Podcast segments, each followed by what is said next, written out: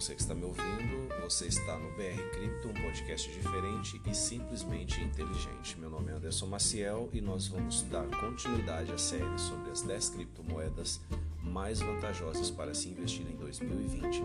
E hoje nós vamos falar sobre a Cardamo. Tá? Esta é a segunda moeda que eu vou falar hoje, na data de 28 de 2, em função de eu ficar dois dias paralisado é, e nós vamos estender aí com dois episódios hoje para seguir até o final de semana e a gente concluir todos os episódios, beleza? Bom, vamos lá. A, a Cardamo ou ADA, né? ADA, é, é uma moeda de, de, plataforma descentralizada, tá? Diferente do que a gente falou agora há pouco é, no episódio anterior sobre a XLM, que é a Stellar Lumens, e as demais criptos que a gente já vem falando, ela é descentralizada, tá?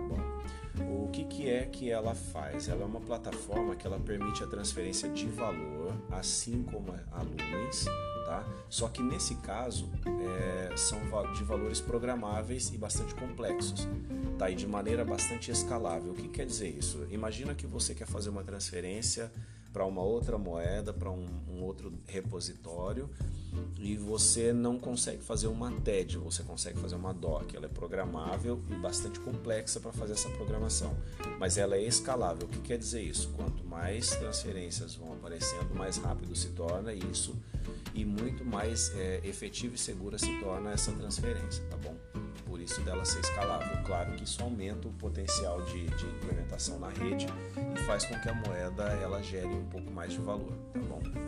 Ela é uma das primeiras a serem construídas na linguagem de programação Haskell, tá? A, a ela é uma das primeiras que defende essa programação, que foi abandonada logo no começo das criptos por é, ter uma linguagem um pouco difícil aí para a maioria dos programadores estar trabalhando e dando segurança, tá? É, a ela está desenvolvendo uma plataforma de contrato inteligente que busca oferecer recurso mais avançado para aquela pessoa que é, já quer trabalhar com qualquer protocolo desenvolvido anteriormente, tá?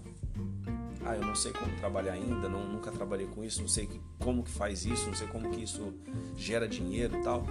Então a, a Cardamom ela vem nessa proposta, nessa pegada de trazer para você é, uma plataforma com recursos mais avançados que qualquer protocolo já desenvolvido anteriormente possa ser implementado ali dentro. Tá? Então, como que eu, eu, eu consigo entender melhor essa moeda? Tá? É, o valor agregado dela se deve a cada nova transação que se confirma ou, ou cada vez que se consolida um mercado de compra, ela se torna mais escalável e mais segura. É assim que você pode entrar nesse segmento comprando a cada um e dentro daquela é, estatística de que é, to, as, essas 10 criptos custam abaixo de um dólar, a cada uma ela está dentro dessa estatística de custar bem abaixo desse um dólar, tá? Chegando ali aproximadamente 0,36 centavos de dólar, tá? Então é bem baratinho mesmo, tá?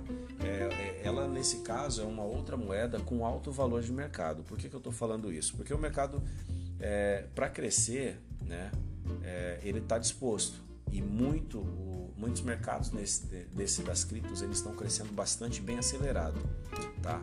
Então ela também pode oferecer para você um sistema para outras empresas criarem aplicativos financeiros com foco principal na segurança, que é uma das, das bandeiras que ela defende, por isso da linguagem Haskell, tá? Que é pouca gente que tem essa, esse entendimento, tá bom?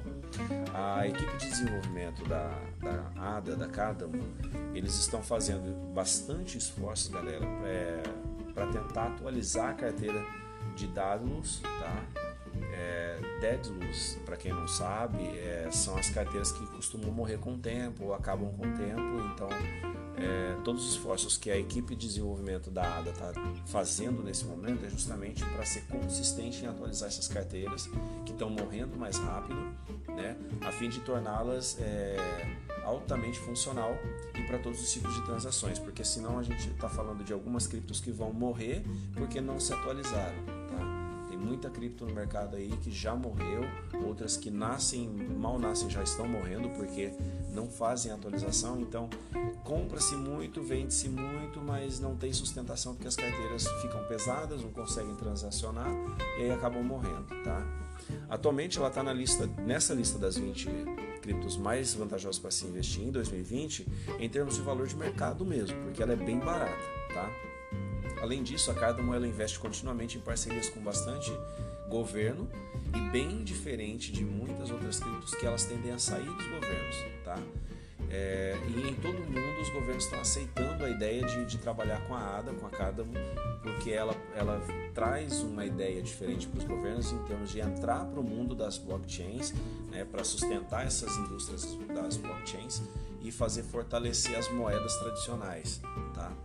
É, até que todo mundo migre para um sistema só financeiro, que nesse caso a gente já vem discutindo isso há um bom tempo e desde o começo eu falo para vocês aqui sobre a questão da gente tornar talvez esse mundo das criptos um mundo único, né? E a negociação acabe um dia ocorrendo, não sei, não estou prevendo futuro aqui, acabe ocorrendo apenas com uma situação ou várias situações de moedas aí é, digitalizadas, tá?